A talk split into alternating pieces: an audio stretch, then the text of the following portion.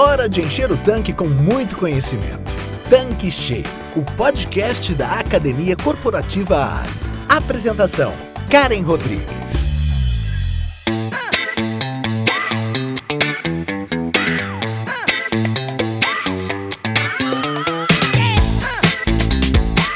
Olá, seja bem-vindo, seja bem-vinda aqui no nosso canal Tanque Cheio. Eu aqui sou a Karen Rodrigues, a head da Academia Corporativa Ali. E dando continuidade à série De Olho no Fiscal, nós seguimos aqui nessa jornada contando tudo sobre os tipos de fiscalizações nos postos de serviços. Nas duas últimas semanas falamos sobre ANP, seguido do Inmetro, e hoje vamos falar sobre o PROCON, Programa de Proteção e Defesa do Consumidor. E estamos aqui com a nossa querida Gleibe Ferreira para nos deixar a par do assunto e nos ajudar a compreender melhor sobre os processos de fiscalização deste referido órgão.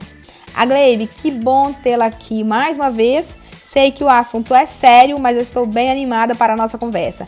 Os feedbacks sobre a série têm sido bem positivos. Karen, eu que agradeço novamente o convite. Sabe por quê? Eu acredito que é fundamental o revendedor ter a segurança e a tranquilidade para receber um fiscal. E essa série de olho no fiscal, ela contribui significativamente para que isso aconteça e evite surpresas durante uma fiscalização. Agora, vamos lá, né? Mais uma fiscalização. Exatamente. E estamos iniciando o nosso terceiro episódio dessa série e agora vamos falar sobre o Procon, que é um dos órgãos que sempre estão presentes em nossos postos, não é mesmo, revenda? Então, me diz, a Gleibe, o que você tem para nos contar sobre o Procon em nosso segmento? Karen, o Procon, ele é o Instituto de Defesa do Consumidor. Muitas pessoas, eles associam que as fiscalizações do Procon, quando elas acontecem, elas acontecem para uma verificação de preço. Na verdade, o Procon realmente faz uma verificação de como é feita a divulgação dos preços dos combustíveis. Mas além disso, ele também vai verificar se há uma transparência nessa composição de preços quando a gente fornece isso para o consumidor. E além de garantir a qualidade dos combustíveis que a gente está revendendo. Então, quando o Procon ele vai ao seu posto, o que, que ele vai fazer a verificação? Ele está atendendo de forma correta a divulgação dos preços ao consumidor? E aquele produto que está sendo vendido para o consumidor, ele atende à regulamentação, por exemplo, da Agência Nacional do Petróleo? Ele atende aos requisitos de preço que são estabelecidos pela legislação do Código de Defesa do Consumidor? É isso que o Procon vai avaliar no seu posto. A Gleibe, com base na resposta anterior, eu estou entendendo que existem alguns itens que sempre serão verificados pelo PROCON quando ele chega ao posto, independente de ter havido uma denúncia. É isso mesmo? Karen, essa pergunta é excelente. Sabe por quê? Porque independente do motivo que o PROCON vai ao posto, se ele quer verificar uma denúncia ou se ele quer fazer uma verificação, ele sempre vai olhar alguns itens. Isso por quê? O que ele quer verificar ali no posto? Se o cliente está tendo todos os seus direitos garantidos. E se ele sabe para quem recorrer. E no caso, ele vai recorrer ao Instituto de Defesa do Consumidor, que é o Procon. Então, para isso, a gente tem que ter lá no posto um adesivo que diga: olha, se você precisar entrar em contato com o Procon, esse é o número de telefone. Mas além disso, quando eu compro um produto, estou estabelecendo uma relação. E essa relação ela é confirmada com a emissão do cupom fiscal. Então, em todos os cupons fiscais que são emitidos pelo posto, a gente tem que ter o endereço e o telefone do Procon, o telefone 151 impresso na nota fiscal.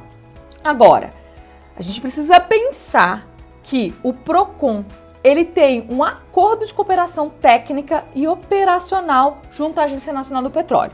E todas as vezes que a Agência Nacional do Petróleo ela recebe uma denúncia, por conta desse acordo de cooperação técnica e operacional, o PROCON é acionado e vai em conjunto. Então, a ANP vai fazer uma verificação, por exemplo, dos requisitos que a gente falou no tanque cheio anterior, e o PROCON vai fazer uma verificação do Código de Defesa do Consumidor. Por isso, no posto, a gente tem que ter um código de defesa do consumidor. E o cliente, se ele tem alguma dúvida, ele vai poder fazer uma consulta ao Código de Defesa do Consumidor para saber se todos os direitos deles estão sendo garantidos. O que eu sempre sugiro é realizar um treinamento com a equipe. Mas que treinamento é esse? Fazer uma leitura. Do código todo, Kari? Não. Das partes que são importantes dessa relação que a gente estabelece com o motorista que vai realizar o abastecimento. A gente precisa deixar marcado ali no Código de Defesa do Consumidor quais são as principais dúvidas que no seu posto tem e que, consequentemente, quando o vendedor de pista é questionado, ele sabe onde encontrar a resposta. E o que eu sempre venho falando no tanque cheio é que a gente precisa trazer o conhecimento para a revenda. E na revenda, quem vai fazer esse primeiro atendimento, quem vai responder ao cliente é o vendedor de pista. Por isso que a gente tem que fornecer esse treinamento e a gente colocar aí na agenda para fazer a leitura do Código de Defesa do Consumidor. Então, recapitulando, quando o Procon vai ao posto, ele vai fazer a verificação se no cupom fiscal, se na nota fiscal tem os dados né, do endereço do Procon, aonde que ele está estabelecido e o número do telefone. A gente também precisa ter um adesivo com o número do telefone 151 do Procon. E além disso, a gente vai precisar também do Código de Defesa do Consumidor, que todo mundo saiba aonde ele está, porque se tiver alguma dúvida quanto aos direitos do cliente que vai abastecer, pode ser feita a consulta ali e tem que estar exposto na pista de abastecimento. Falando da nota fiscal, existe mais alguma informação que é obrigatória no cupom fiscal além do telefone e endereço do Procon? Karen, a gente entendendo o que é o cupom fiscal, a gente vai conseguir entender que informações que vão ser obrigatórias ali. O cupom fiscal ele é um comprovante que ele é emitido com os dados da transação que aconteceu no estabelecimento. Então ele vai ter o nome do posto, o local, o horário que ocorreu, por exemplo, esse abastecimento, o dia que aconteceu, o volume que foi abastecido, quanto que eu paguei qual foi a forma de pagamento. Para proteção do consumidor, a gente precisa trazer os dados, né? do Procon como endereço e o seu número de telefone. Só que além disso, a gente vai ter que trazer aquelas informações que são obrigatórias e que desde 2012 a gente já tinha que trazer quais eram os tributos incidentes sobre o preço dos combustíveis. Então isso tem que estar lá. Apesar da gente ter o decreto 10.634 de 2021, essas informações elas já eram obrigatórias no cupom fiscal. O decreto pede que a gente tenha essas informações além do cupom fiscal. Então, para atender a legislação do PROCON, o que a gente tem que ter no cupom? O telefone e o endereço do PROCON e os tributos incidentes sobre o preço dos combustíveis que são obrigatórios desde 2012. É isso. A Glebe, quando você fala sobre exposição de preço do produto, eu entendo que é um item que certamente será verificado. Então explica pra gente como é feita essa verificação. Karen, é bem interessante essa pergunta. Por quê? Quando a gente pensa que o Procon vai ao posto, a gente pensa que ele vai fazer uma verificação quanto aos combustíveis que estão sendo revendidos ali. Mas a gente trata de um posto de serviço.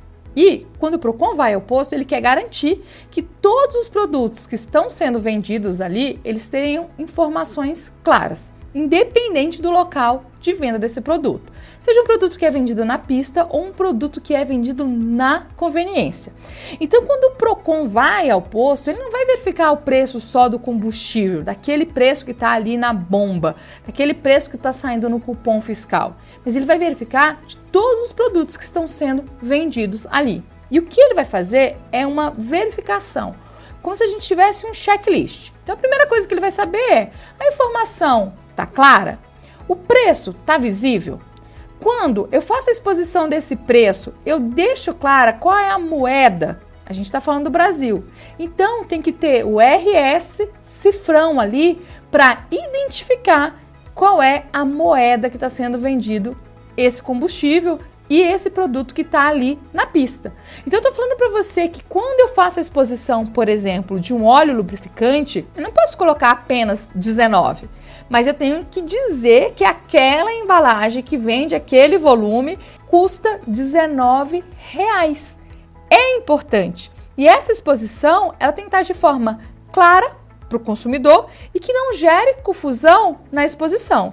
Se eu estou tratando de produtos, desses produtos que a gente vai estar tá vendendo ali na pista, isso tem que vir de forma clara, como se eu estivesse fazendo a precificação em qualquer outro local. E aí, o Procon ele vai exigir que quando a gente faça a exposição desse preço, eu posso fazer a fixação no próprio produto, de forma direta, né? Ou fazer uma impressão e colocar uma placa de identificação. O que, que é importante? As duas casas decimais, no caso de produtos que não são combustíveis. Além disso, a presença do R cifrão. E aí a gente tem que ter uma atenção especial com aqueles produtos que, caso o seu posto venda um produto a granel, você tem que ter muita atenção a gente pode vender que produtos a granel no posto? Lubrificante ou Arla. Então a exposição de preço tem que estar tá clara qual é o valor em relação à unidade de medida. Quando a gente faz essa exposição lá no placar de preço, por exemplo, dos combustíveis, a gente também tem que deixar claro. Então, se eu estou vendendo um combustível e ele custa um determinado valor, é esse valor por litro para que eu garanta essa relação na bomba de combustível ou como eu vou fazer a leitura desse produto caso ele seja a granel. Eu sempre tenho que ficar atenta a esses requisitos. Uma coisa que tem que também ficar claro para o consumidor e que o PROCON vai verificar são as informações quanto às formas de recebimento que são aceitas naquele posto. Tem que ficar claro na exposição de preço quais são as formas de recebimento no posto e, além disso, se o posto aceita o pagamento parcelado, esse parcelamento tem que estar de forma clara e direta ali para o consumidor. E se tem alguma incidência de juros, também tem que ficar claro. Então, quando eu precificar, eu tenho que pensar como que ele está precificado, se está mostrando as casas decimais necessárias para compreensão, lembrando que para combustíveis são três casas decimais, e além disso, apresentar a unidade de medida. Se eu estou medindo esse produto em litros, tem que trazer essa unidade de medida ali, por exemplo. Agora, se a embalagem dele está fechada, na própria embalagem já tem a unidade de medida. Agora, se eu for colocar, por exemplo, uma etiqueta, eu tenho que colocar alguma especificação do detalhamento dessa embalagem. Lembrando que também tem que trazer o símbolo da moeda, que seria o R cifrão, ok? A Gleib, você falou sobre a exposição de produtos. É necessário termos algum cuidado adicional? Karen, é só você fazer a seguinte analogia. Quando o Procon ele vai a um supermercado, o que, que ele vai verificar? Ele vai verificar se os produtos estão precificados corretamente e se esses produtos eles estão dentro do prazo de validade. Então no posto vai ser diferente? Claro que não.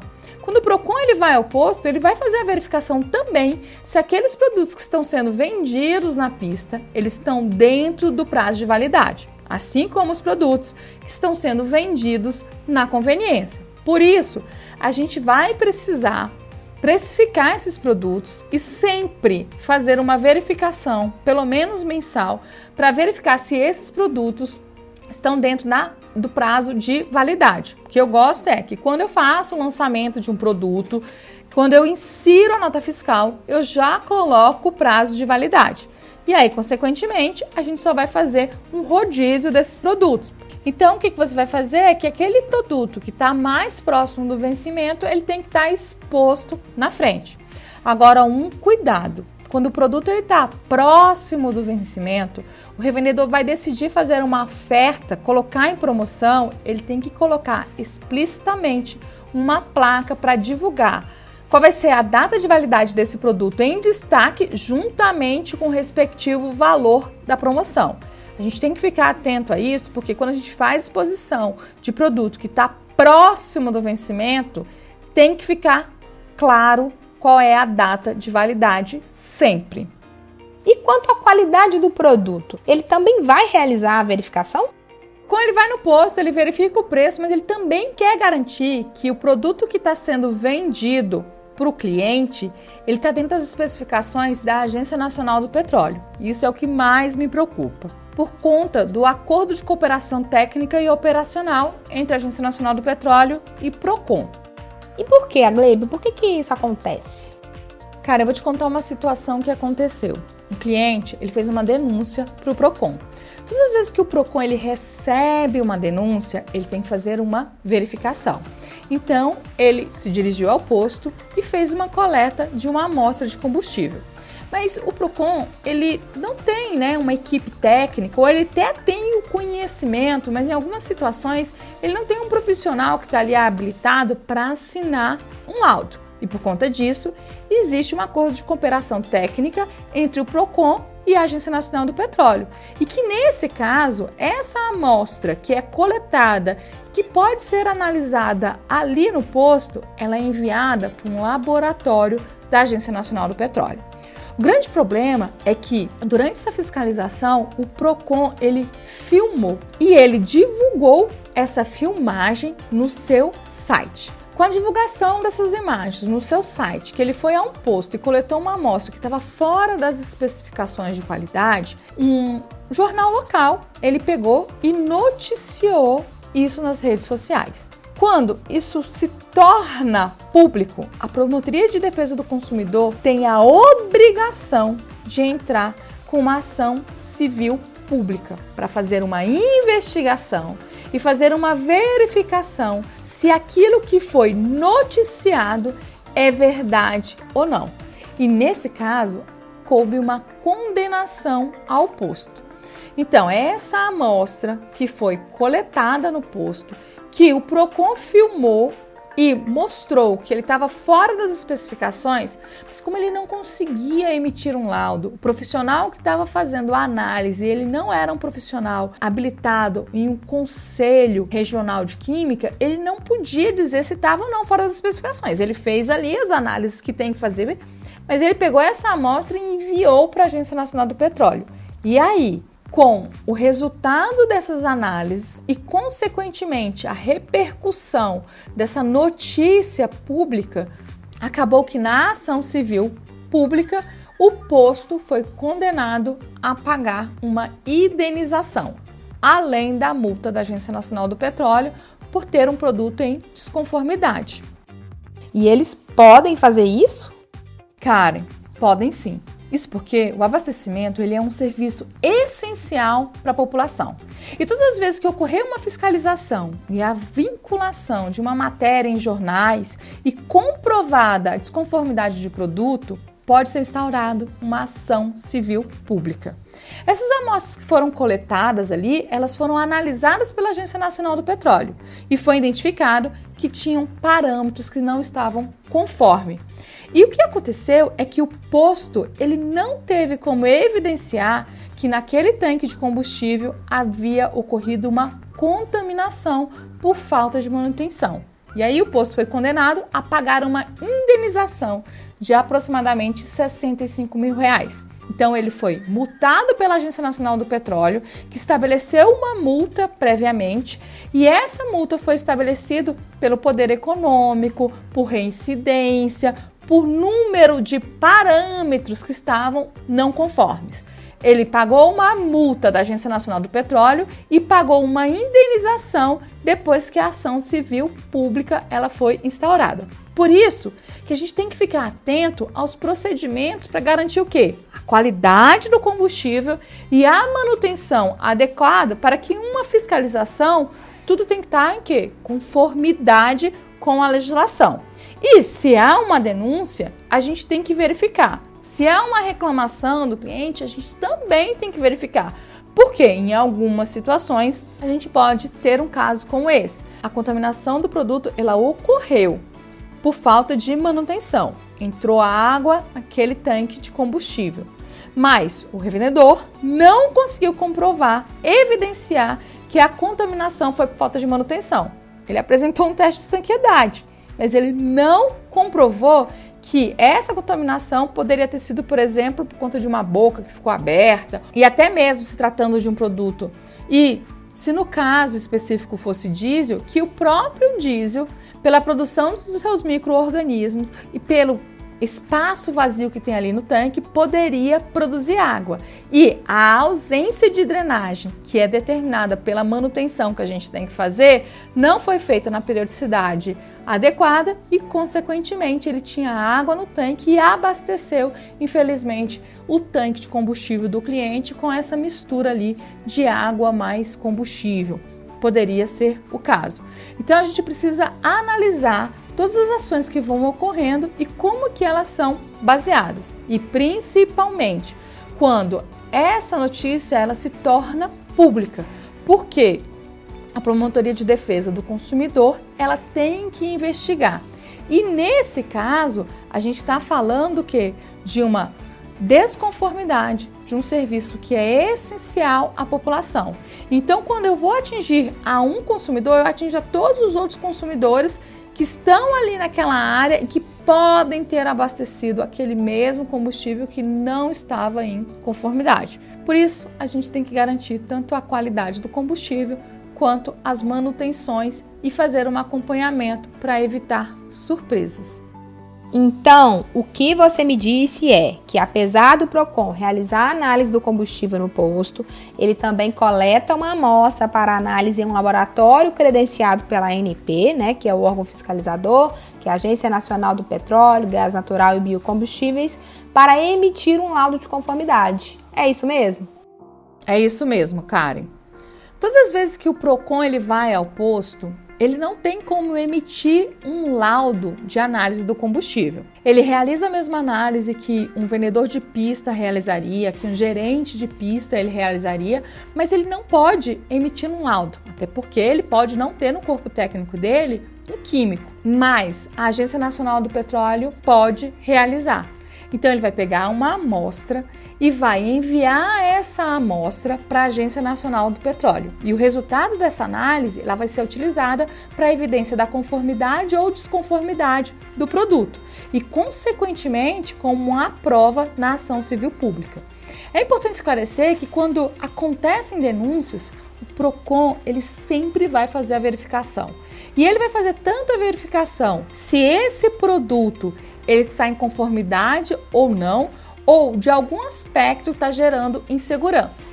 Então é importante esclarecer que todas as vezes quando o Procon ele recebe uma denúncia, que verificação ele faz? Ele faz todo esse checklist? Na maioria das vezes não. Ele vai no ponto alvo da denúncia. Então, por exemplo, se o cliente faz uma denúncia ao Procon de que a gasolina vendida naquele posto ela não está dentro dos padrões de qualidade, o Procon ele vai ao posto e ele vai fazer a verificação daquele bico específico. Por isso que todas as vezes que o Procon ele recebe uma denúncia, ele sempre vai pedir para o consumidor o cupom fiscal, porque ele não vai olhar todos os produtos, mas ele vai fazer a verificação do produto que foi que gerou a reclamação, a denúncia. E aí ele vai fazer a verificação daquele produto especificamente, daquele aspecto que está gerando a insegurança ao cliente que foi no posto. Então, se o cliente ele denunciou a gasolina, o Procon ele vai se dirigir ao posto, vai verificar qual foi o bico que gerou essa insegurança e vai fazer a verificação seja dos aspectos de padrão de qualidade, seja dos aspectos de aferição do bico. Por quê? O objeto da denúncia vai ser o objeto verificado pelo PROCON. Então, a gente sempre vai ficar atento de qual foi o objeto dessa denúncia e, consequentemente, qual foi o aspecto que estava gerando insegurança para que o PROCON faça a verificação.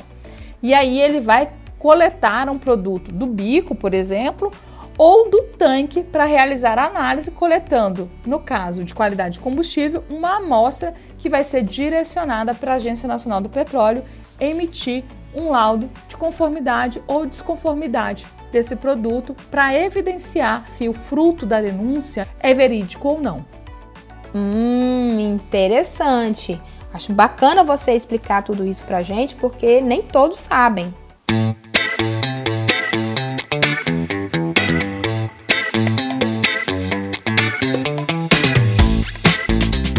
Bom, pessoal, estamos chegando ao final de mais um conteúdo e eu quero agradecer mais uma vez a Glebe Ferreira que está aqui conosco contribuindo nessa série de Olho no Fiscal. Karen, eu que agradeço ao convite. É sempre importante a gente ficar de olho no fiscal. Mas na verdade, não é ficar de olho no fiscal, é ter o conhecimento para atender aquilo que um fiscal pode te cobrar. Quanto ao Procon, a gente tem que entender que há uma relação com o consumidor. Porque há uma relação, o Procon vai buscar essa proteção. Por isso que quando o Procon for ao posto, ele sempre vai procurar o Código de Defesa do Consumidor. Mas será que aí no seu posto você tem um livro de reclamações para que quando tem alguma reclamação você possa fazer a anotação dessa reclamação? E será que as medidas de proteção ao Covid elas estão sendo realizadas efetivamente aí no seu posto? Se tivesse uma fiscalização hoje, como que seria isso? Até porque o Procon ele vai ao posto, vai fazer uma fiscalização e na maioria das vezes, com o termo de cooperação junto à Agência Nacional do Petróleo, pode se desdobrar em uma medida da Agência Nacional do Petróleo. O que a gente quer é ficar em dia com a legislação, independente do órgão que vai fiscalizar. Um forte abraço e eu vejo vocês no próximo Tanque Cheio. Bom, estamos encerrando um ciclo sobre fiscalização com foco em qualidade e conformidade nos postos que foram fiscalização da ANP, fiscalização do Inmetro e fiscalização do Procon. A revenda que estiver atenta a todos os processos, né, os procedimentos que devem ser adotados nas diferentes fiscalizações, estarão mais tranquilos e preparados, evitando assim possíveis aborrecimentos e impacto em sua marca, no seu negócio. Entendemos que esses órgãos fazem parte do nosso segmento e precisamos cumprir todas as exigências do segmento. Mas quero lembrá-los que a série de Olho no Fiscal não termina por aqui. Se liga, pois na próxima semana abordaremos as fiscalizações do Ministério do Trabalho e Emprego. Até a próxima semana. Tchau, tchau. Você acabou de ouvir Tanque Cheio, o podcast da Academia Corporativa Ali. Quer encher seu tanque com ainda mais conhecimento? Faça parte do canal do Telegram da Academia Corporativa Ali e receba conteúdos diários relacionados à gestão do seu posto de serviços. Para entrar, basta clicar no endereço que está na descrição deste episódio. E para você que é revendedor Ali, acesse agora o portal da Academia Corporativa. Nele você encontra dezenas de webséries e cursos exclusivos sobre os mais diversos temas para você e toda a sua equipe. Tá esperando o quê? Não fique de fora!